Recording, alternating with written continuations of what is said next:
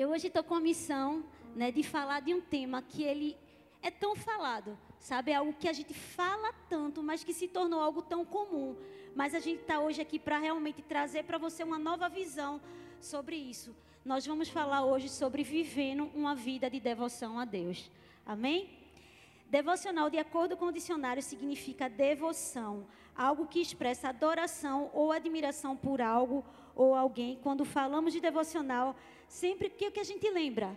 Ah, não, vou ter que passar uma hora orando, vou passar uma hora lendo a Bíblia, mas eu estou aqui justamente para te dizer que é muito mais do que isso.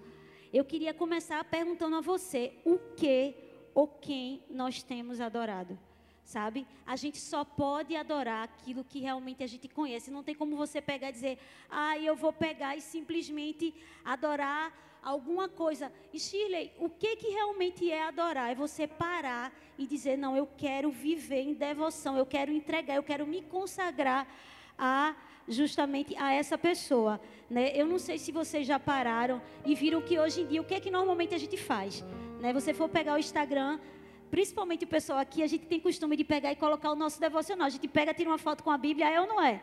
Você tira uma foto com a Bíblia, você pega, eu estou lendo tal livro, e pergunta qual é o livro que você está lendo. A gente está muito acostumado a fazer isso. E eu não estou de maneira nenhuma dizendo que isso é errado. Mas o que, que acontece? Às vezes a gente está fazendo isso apenas para pegar e fazer com que o nosso ego ele seja inflado. Sabe, às vezes a gente está só prestando satisfação às pessoas que seguem a gente, às pessoas que pedem, ah, não, fulano é muito crente. Por quê? Não, todo dia bota lá um devocional, vai lá, né, em alguns aplicativos e coloca o versículo. Mas eu estou aqui para te dizer que é muito mais do que isso. Nós estamos aqui, a gente precisa entender que para quem nós estamos fazendo isso? A gente precisa realmente agradar o Senhor e não está disponível a agradar pessoas. Eu não sei se de repente você passa um minuto ou se você passa dez minutos lendo a Bíblia, sabe? Deus não está só preso à questão de tempo, mas nós precisamos, como uma amiga minha costuma dizer, nós precisamos ter um tempo de qualidade. Sabe, a gente precisa muito mais do que simplesmente pegar e dizer, ah, eu vou viver uma experiência com Deus. Né? Uma vez eu, eu li num livro de, do pastor Luciano Subirá que fala o seguinte: que muitas das vezes a gente tem sido roubado não é por muita coisa, mas é simplesmente por distração. Isso tem roubado, às vezes, até a própria bênção que o Senhor nos deu. De repente você está aqui, ai Senhor, eu quero um emprego, eu quero um namorado, eu quero um marido, um filho. E muitas das vezes isso tem ficado no lugar do Senhor das nossas vidas, sabe? Isso tem roubado o tempo que a gente tem com Deus. E eu tenho realmente hoje para falar para você uma visão nova com relação a isso. Deixa eu te contar uma história, né? Estava um casal sendo aconselhado com o pastor, né? Vocês sabem que sempre tem, né? Chegaram lá e disseram: Pastor, eu não consigo entender o que, que essa mulher quer. Eu faço tudo o que ela quer e nada agrada. Inclusive, pastor, ontem eu fui no, eu fui no supermercado com ela porque ela estava lá e eu fui. E ela olhou para ele e disse: Eu não queria que você fosse no supermercado comigo. E ele olhou assim e disse: Pastor, tá vendo? É doida, é doida essa mulher. E ela disse: Meu amor eu não queria que você fosse no supermercado comigo. Eu queria que você quisesse ir no supermercado comigo. Deixa eu te falar, Deus não quer que você faça um devocional para Ele. O que Ele quer justamente é que você queira fazer um devocional com Ele. Que você queira ter intimidade com Deus, não por protocolos, mas porque você entendeu que Ele é a pessoa mais importante da sua vida. E você vai fazer isso porque você quer ter comunhão, você quer realmente crescer num relacionamento com Deus. Ele não quer só protocolos, Ele quer muito mais do que isso. Ele quer o seu coração, Ele quer o seu tempo, Ele quer a sua devoção, independente de onde você vai estar. E hoje a gente vai falar a respeito de um homem que entendeu isso da melhor maneira. Sabe, ele passou com que ele fez com que a vida dele se tornasse um exemplo até hoje sobre adoração. Ele entendeu que nos momentos tristes e nos momentos felizes, o coração dele estava em Jesus. E a gente hoje vai falar sobre um homem que ele é conhecido como homem segundo o coração de Deus. A gente vai falar sobre Davi. Amém? Então a gente vai falar hoje né, quatro características de quem tem uma vida devocional. Quem está animado para a gente aprender mais do Senhor sobre o devocional? Amém? O primeiro ponto fala o seguinte: alguém que realmente tem uma vida devocional conhece a voz de Deus. Lá em Salmos 29, do 3 ao 5, fala o seguinte: A voz do Senhor ressoa sobre as águas. O Deus da glória troveja. O Senhor troveja sobre muitas águas. A voz do Senhor é poderosa. A voz do Senhor é majestosa. A voz do Senhor quebra os cedros. O Senhor despedaça os cedros do Líbano. Meu Deus, só alguém que realmente conhece a voz de Deus poderia pegar e falar de uma maneira tão íntima. Ele conhecia a voz de Deus como ninguém, sabe? Eu não sei se você já parou e ficou, poxa, Chile, como é que eu posso ouvir a voz de Deus? Como é que eu posso pegar e discernir que é a voz de Deus e não a voz do meu coração? Eu vou ser bem clara com você. Você só vai realmente saber isso conhecendo Ele. E Chile, como é que eu faço para conhecer a voz de Deus? Se relacionando, sabe? Você vai fazer de coisas simples. Se você parar e entender que Deus ele é um espírito e Ele vai falar através do nosso espírito. Sabe, quando a gente pega e decide querer ouvir a voz de Deus, Ele vai falar através de quê? Através de uma oração, através da Bíblia. Eu não sei se você sabe, mas Deus, com todo carinho e amor, Ele fez com que homens escrevessem só, acho que 1189 capítulos para falar com você. Eu acho que dá, né? Eu acho que realmente é algo que dá. Mas você precisa estar sensível e dizer: Deus, eu quero ouvir a Sua voz, Deus. Eu não quero ficar da mesma maneira só esperando que outras pessoas falem ao meu coração. Eu quero que o Senhor fale ao meu coração de uma maneira que só o Senhor fala. É, a palavra de Deus fala né, que buscar-me-eis e me achareis. Eu acabei de ler aqui, quando me buscardes de todo o vosso coração.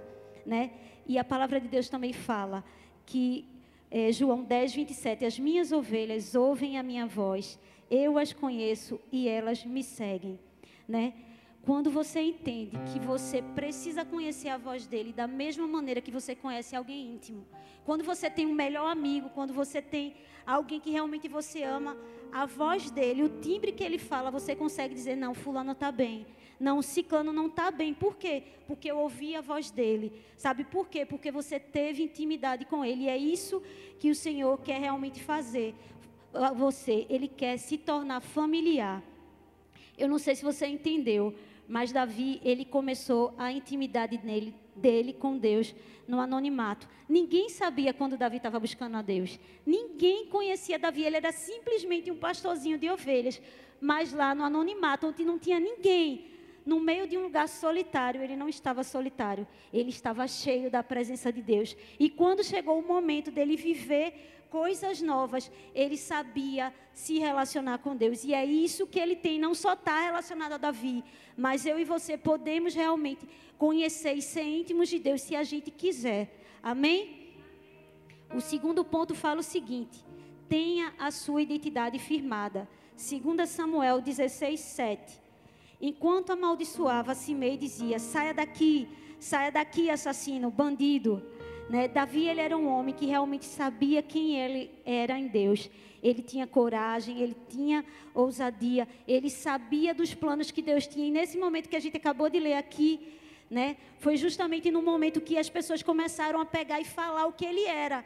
Mas quando eu entendo quem eu sou em Deus, aquilo que Ele fala ao meu respeito é que vai guiar a minha vida, é aquilo que vai conduzir o que realmente Deus tem para minha vida. Eu não sei se de repente eh, você parou e disse: Ah, Shirley, eu tinha tantos planos, Deus já tinha programado tanta coisa para minha vida, mas o tempo passou, as coisas não aconteceram e parece que eu estou esquecido por Deus. Parece que Ele pegou e deixou no meio do caminho com que eu vivesse as coisas e o Senhor não se manifestasse da maneira que eu queria.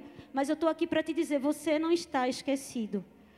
Amém? Você não está esquecido, mas se você entender que você precisa ficar escondido na pessoa certa, aquilo que Deus tem para fazer na sua vida, no momento certo, Ele vai dizer: chegou o momento de eu pegar e fazer você viver tudo aquilo que eu sonhei para você, porque você colocou o seu coração em mim, não naquilo que eu poderia dar.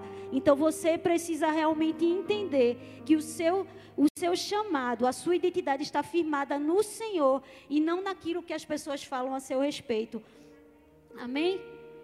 E aí você de repente vai dizer, sim, Shirley, mas eu vou passar por alguns momentos que vozes vão vir na minha mente, situações vão fazer com que eu pare e fique me questionando o que que faz, o que que eu vou fazer. Deixa eu te falar, a resposta está na origem. E você precisa voltar para a origem todas as vezes que você ficar em dúvida do que está acontecendo. E o que que é a origem?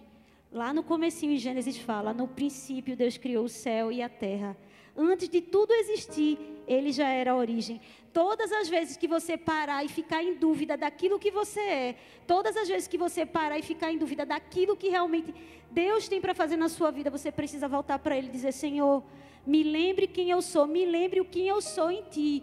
E eu estou aqui justamente para te dizer: você não é alguém que está simplesmente jogado no mundo. O Senhor te trouxe aqui. Você que está nos assistindo também pelo YouTube, nos trouxe você aqui. Justamente, você não chegou aqui de paraquedas, mas eu estou aqui justamente para te lembrar que você é um filho amado, que você é alguém escolhido pelo Senhor e Ele tem um bom futuro para sua vida. Você não foi jogado ao acaso, mas o Senhor te trouxe aqui para te lembrar que Ele continua te amando, independente daquilo que você fez, independente daquilo que você viveu. O Senhor tem algo para fazer na sua vida. Amém? Terceiro ponto fala o seguinte: sabe do seu chamado. 2 Samuel 7, 27 fala o seguinte: O Senhor dos exércitos, Deus de Israel, tu mesmo o revelaste a teu servo quando disseste: Estabelecerei uma dinastia para você. Por isso o teu servo achou coragem para orar a ti, né? Davi, ele sabia que ele tinha um chamado de Deus. E o chamado de Davi não estava nada relacionado ao trono. Não tinha nada a ver com aquilo que Deus tinha para derramar. O chamado de Davi, ele conheceu lá quando ninguém conhecia ele. E eu estou aqui justamente para lembrar que o mesmo chamado de Davi é o seu chamado. Nós fomos chamados para adorar o Senhor. Amém? Para revelar ao mundo aquilo que ele fez nas nossas vidas. Davi entendeu que o chamado maior que ele tinha era pegar e buscar a presença do Senhor, era adorá-lo na beleza da sua santidade. Eu não sei o que que você faz ao longo da semana. Eu acredito que todo mundo aqui tem uma vida corrida, né? Faz faculdade, estuda, né? Passa o tempo todinho, mas imagina só, muito mais Davi. Ele era um rei.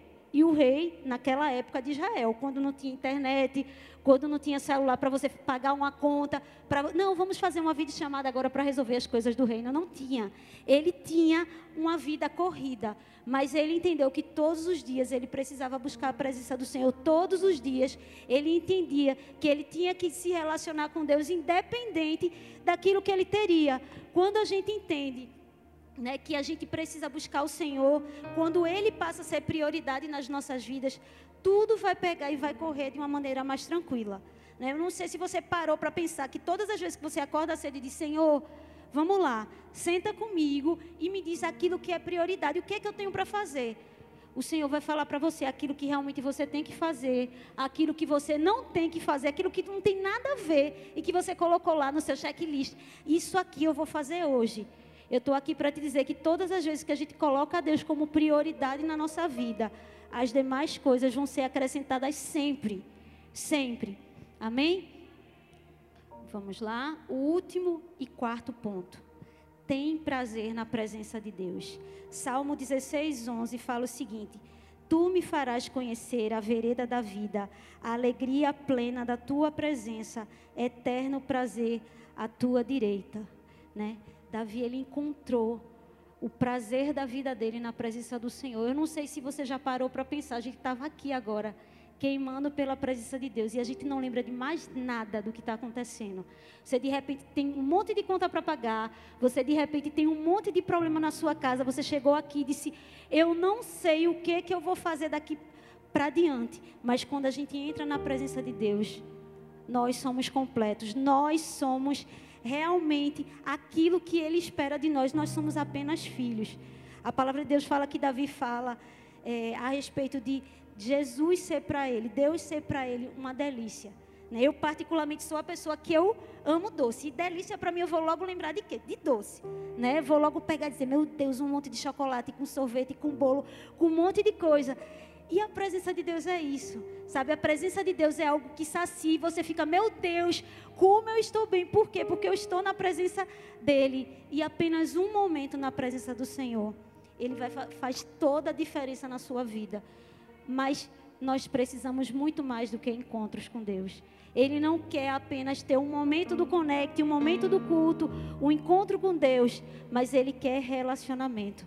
Deus quer muito mais do que apenas um, um date que você vai marcar. Ele quer realmente que nós tenhamos uma vida de devoção, uma vida que Ele vai ser a prioridade sobre nós todos os dias. E é isso que que ele quer que nós buscamos todos os dias. Ele quer fazer morada em você. Amém? E agora eu queria que você ficasse de pé e você se desvencilhasse de tudo que está acontecendo ao seu redor, tudo. Eu queria que você fechasse os seus olhos e você colocasse o seu coração em Jesus. Amém? Fecha teus olhos agora. Se você está de mão dada com alguém, solta. E você realmente tem esse seu momento com Deus.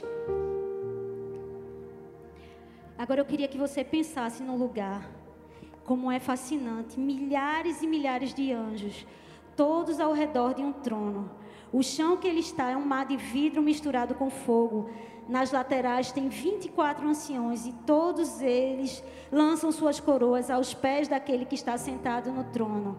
Todas as suas respostas se resumem ao cair em face ao chão e declarar a santidade de Deus. Aquele que está no trono é o cordeiro e o leão. Ele nunca deixou de ser leão quando foi crucificado e nunca deixou de ser cordeiro mesmo quando ele libera seu juízo. Ele é fascinante e esse e é para esse Deus que nós oramos e voltamos a nossa atenção e a palavra diz que ele tem olhos como chamas de fogo, cabelos brancos como a neve, ele tem o seu semblante como o sol. Atrás do trono existem vozes, trovões e relâmpagos. Glória, e é nesse lugar que ele está convidando para você ir. Quando você fecha os olhos, você não está mais na cadeira, no seu quarto, no seu carro ou na sua cidade. Quando você fecha os olhos, imediatamente você pode encontrar um, no seu espírito um lugar onde Jesus está. Você pode contemplar quem está sentado no trono. E isso tudo muda toda a vida de oração.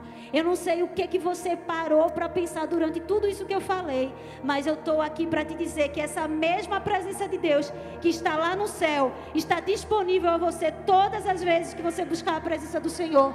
Todas as vezes que você disser, Senhor, eu quero a tua presença aqui, eu não me contento mais em simplesmente ser alguém comum, Pai. Alguém que vai na tua casa, mas eu quero realmente te buscar como se fosse o último dia, como se fosse o último momento da minha vida, Deus. Eu quero buscar a tua presença muito mais do que eu possa sonhar com alguém, querer estar com alguém, Deus. Eu te quero muito mais do que isso. E eu queria que você fechasse os teus olhos, levantasse as suas mãos e agora entoasse essa canção e buscasse ao Senhor como você nunca buscou, porque hoje esse homem, esse Deus que te trouxe aqui, que ele tem olhos como chamas de fogo, o mesmo Deus que te olha como um noivo apaixonado, como alguém que quer realmente ter um relacionamento com você, ele está aqui disponível para você. Então, fecha teus olhos agora e busca a presença do Senhor. Graça e paz, conecte! Vocês estão animados? Podem se sentar. Minha gente, pelo amor de Deus, a gente já recebeu tanto, né? Mas eu acredito que ainda tem mais. Eu sei que o Senhor ainda vai derramar ainda mais sobre a gente. Você está preparado? Então dê um glória bem poderoso aí no seu lugar. Dê um sulavanco aí no seu amigo e diga a ele: Você está preparado? Vamos embora. Quem aqui já ouviu falar sobre avivamento? Eu acredito que a maioria das pessoas, né? E é um termo que é muito usado na igreja hoje. A gente muito fala sobre avivamento. Mas na mesma proporção que a gente fala, muitas vezes a gente se sente perdido, né? E a gente fica perguntando: meu Deus, como é que eu posso sentir de fato esse avivamento? E eu creio que muitas vezes a gente fica se questionando porque a gente vive num, numa sociedade muito acelerada. A gente é até conhecido como a geração fast food, não é? E veja, presta atenção. Sabe por que a gente é conhecido assim? Porque quando a gente posta uma foto no Instagram, a gente quer que no mesmo milissegundo ela tenha 439 curtidas. Ou se não, essa é demais. A gente está no WhatsApp online, a gente não pode responder. E o amigo da gente fala com a gente, mas se a gente não responder, ele ainda liga a minha gente. Essa é a reflexão de como a gente é acelerado. A mídia, ela nos impulsiona a sermos assim e a sociedade também. Pode prestar atenção. Você está na faculdade, você está na escola, o povo já pergunta: já escolheu a faculdade? Aí você está na faculdade, você está colando o grau. Aí alguém já vai te perguntar: já escolheu a especialização? Misericórdia. Aí você termina a pós-graduação, já tem alguém perguntando: e o mestrado? O povo acha que vida acadêmica é fácil, né? Mas a gente precisa entender que toda essa aceleração também é refletida na nossa vida espiritual. A gente quer as bênçãos do Senhor, mas muitas vezes a gente não quer o abençoador. A gente quer as terras prometidas, mas a gente não quer passar pelo processo. Não é verdade? A gente quer ganhar vidas, mas a gente não quer nem gastar tempo em oração pelos perdidos. A gente quer um verdadeiro avivamento, mas nós não queremos nem jejuar e, com, e, muitas vezes isso acontece porque nós estamos ligados ao nosso próprio eu. A gente sempre está ligado a gente mesmo. A gente pensa, eu quero, eu posso. E a gente precisa entender que a gente não pode focar nos nossos sonhos, projetos e aspirações. A gente precisa focar nos sonhos, projetos e aspirações que o Senhor planejou para a gente. Ele depositou na gente. Talvez o maior projeto a ser cumprido é o que Deus depositou dentro de você para fazer a diferença nesse mundo que tanto carece do amor e do evangelho, da transformação que só o Espírito Santo pode fazer. Leonard Ravenhill, ele tem uma frase que diz assim: O que significa ser cristão? Significa que a sua vida está escondida com Cristo. Você não tem mais tempo que seja seu, dinheiro que seja seu. Cristo precisa se tornar seu Senhor completo para que a gente possa desfrutar desse pleno avivamento que a gente tanto deseja, que a gente tanto quer. Precisamos aprender a abrir mão das nossas próprias vontades e começar a viver a vontade de Deus para a nossa própria vida. E se a gente for reparar bem, muitas das coisas ruins que acontecem hoje é porque a gente está ligado ao nosso eu, a gente cultua um Deus falso que somos nós mesmos. A gente vive nessa idolatria de cultuarmos a nós mesmos. E se a gente for parar para pensar, tem muitos louvores que muitas vezes está exaltando mais a gente do que o próprio Deus. Não é verdade? Às vezes fala mais do que a gente tem que ter, do que a gente tem que ganhar de Jesus, do que o próprio Deus a gente está exaltando. E a gente tem que entender que não pode mais ser assim. E por muito tempo as mensagens elas eram simplesmente leves, porque se as pessoas chegassem na igreja e vissem uma pregação muito poderosa, elas não gostavam. Elas simplesmente iam embora. E eu até acredito que se Jesus pregasse certas ministrações de hoje, ele não teria nem sido crucificado.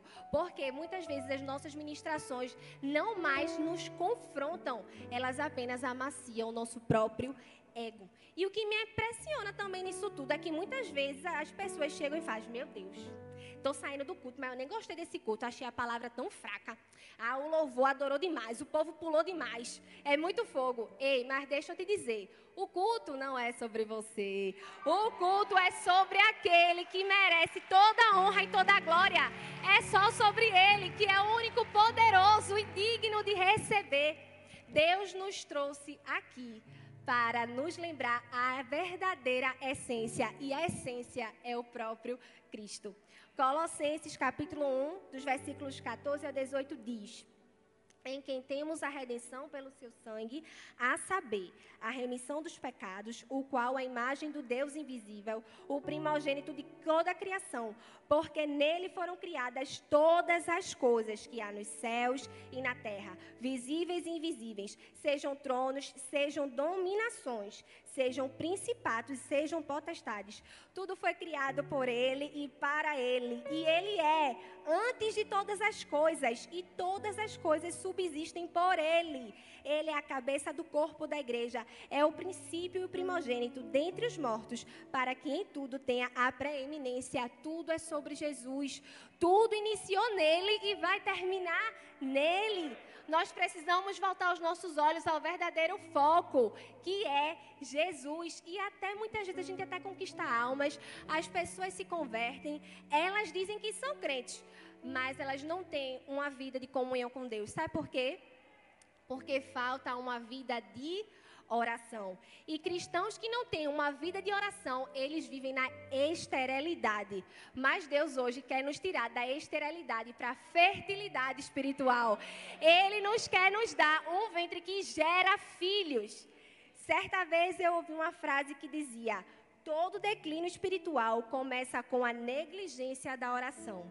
Nenhum coração pode desenvolver-se bem sem muita comunhão íntima com Deus. Não existe nada que possa compensar a falta dela. Nós que somos crentes, se a nossa vida de oração a gente perece, porque a gente não tem comunhão com Deus, a gente não tem relacionamento com Deus. Então, se a gente deseja um verdadeiro avivamento, a gente precisa orar. Mas talvez a gente não esteja vivendo um verdadeiro avivamento, porque a gente não tem uma vida de oração. A gente não tem uma vida de comunhão com Deus. Mas hoje a gente vai entender que, em primeiro lugar, a oração precede o avivamento. Repita comigo: a oração precede o avivamento. Efésios capítulo 6, versículo 18 diz: Orem no Espírito em todas as ocasiões, com toda oração e súplica. Tendo isso em mente, estejam atentos e perseverem na oração por todos os santos. E segundo a Crônicas 7:14 diz: Se o meu povo, que se chama pelo meu nome, se humilhar e orar e buscar a minha face e se converter dos seus maus caminhos, então eu ouvirei dos altos céus, perdoarei os seus pecados e sararei a sua terra. Nenhuma pessoa é maior do que a sua vida de oração. E hoje eu estou aqui para te perguntar: o quanto você tem orado pela sua cidade? O quanto você tem orado por aquele trabalho que você diz que é chato, ou pelo seu chefe que você diz que implica com você. O quanto você tem orado pelo aquele seu amigo perdido que muitas vezes está tão mal que tem se afundado nas drogas e no alcoolismo. O quanto você tem orado pela sua família. Toda vez que nós nos colocamos no lugar de oração, nós automaticamente estamos nos dispondo a Deus, a não só entregar um tempo de adoração a Ele, como Shirley mencionou aqui, mas também entregar a nossa vida em prol de outra pessoa. Nós estamos nos identificando com ela e nós estamos sentindo a mesma coisa que Jesus sente por ela: misericórdia e amor. Certa vez eu ouvi uma frase de Jonathan Edwards que dizia: quando Deus tem algo muito grande para fazer em favor da igreja, o desejo dele é que esse seu ato seja precedido por orações. Então, meu irmão, se você realmente quer viver algo novo em Deus, você precisa sair da sua zona de conforto. Você precisa entender que a sua vida de oração precisa ser transformada. E você já percebeu que a gente é acostumado a ouvir umas frases assim, meu coach, mova-se, vá-se embora faça você mesmo. Não é verdade? Mas deixa eu te lembrar que de joelhos a gente vai chegar muito mais longe do que a gente chegaria com os nossos próprios pés. De joelhos a gente pode alcançar a vida de um missionário que está lá no Afeganistão, nos países que mais são perseguidos, os cristãos de joelhos. A gente pode chegar até eles sem nem precisar dar um passo. É só a gente dobrar os nossos joelhos. E talvez a, a gente pensa que para a gente fazer algo muito grande tem que ser muito extraordinário. Mas na verdade, a coisa mais extraordinária que você pode fazer é orar a Deus. Sabe, a beleza no ordinário, a beleza numa simples oração que você faz ao Senhor. E se realmente a gente quer desfrutar do pleno avivamento, a gente precisa clamar por Ele. Isso porque quando você trabalha, quando você ora, você colhe o fruto do seu trabalho. Mas quando você ora, meu amigo, você colhe o fruto do trabalho de Deus. Não é nada sobre você, é tudo sobre Ele. Orar por avivamento é cumprir o papel que o próprio Deus designou para a gente. Orar por uma pessoa é se colocar na brecha, é estar tá dizendo a Deus: Olha, Deus, eu estou clamando por Fulano aqui, eu estou me, me dispondo, me colocando aqui no teu lugar, no lugar dela, diante de ti. É entrar na presença de Deus e clamar pela vida de alguém. Será que nós estamos com o nosso coração alinhado para isso, para interceder pela vida de alguém? Avivamento é transformação de caráter. E quando a gente ora a Deus por um avivamento genuíno, a gente não está só pedindo para Deus transformar o caráter do nosso amigo, mas também de transformar o nosso próprio caráter, dele transformar o nosso próprio eu, dele tirar o nosso ego e de rasgar o nosso coração. Isso porque a oração é uma via de mão dupla.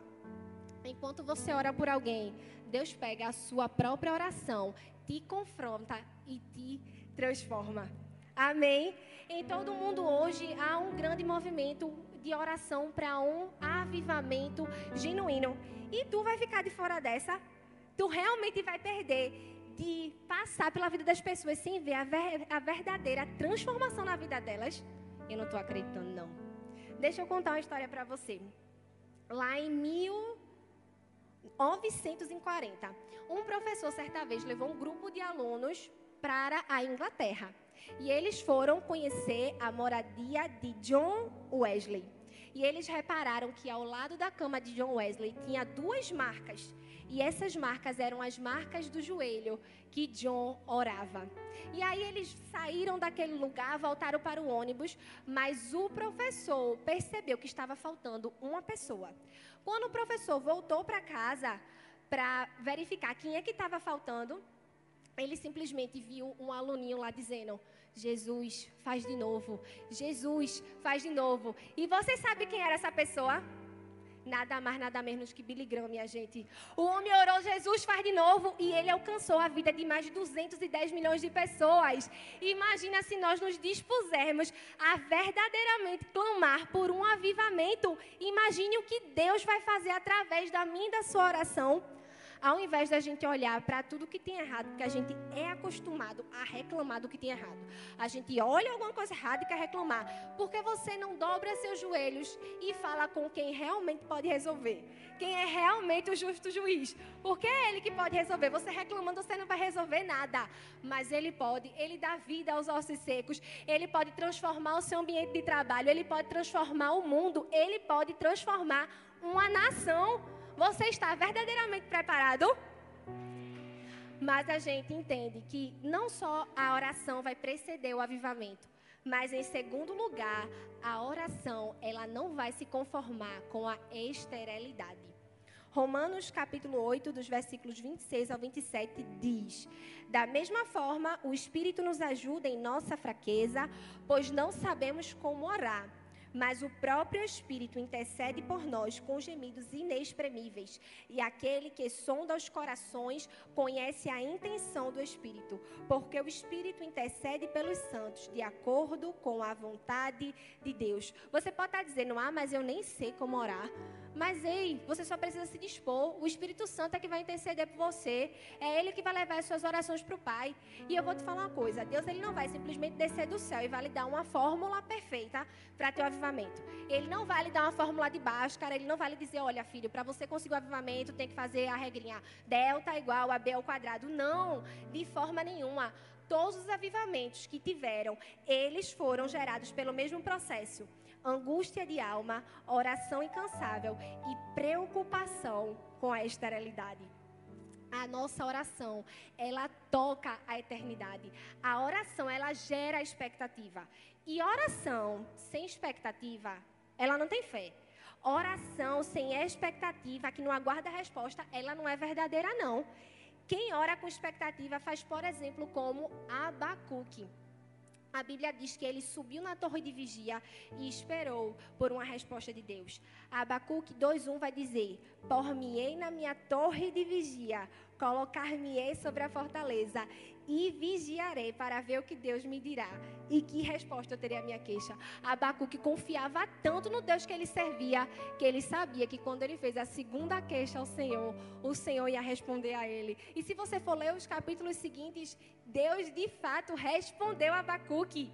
E quem ora com expectativa, com fé, faz que nem Jacó, se agarrou com o anjo de Deus e disse: Eu só vou sair daqui quando o Senhor me abençoar. Ei, a gente precisa com esse negócio de oração estéril, de uma oração sem expectativa, que é espiritualmente vazia, ineficaz, que foi gerada num túmulo ao invés de um ventre e se desenvolveu, se desenvolveu numa alma sem, sem oração, sem fogo espiritual. Não!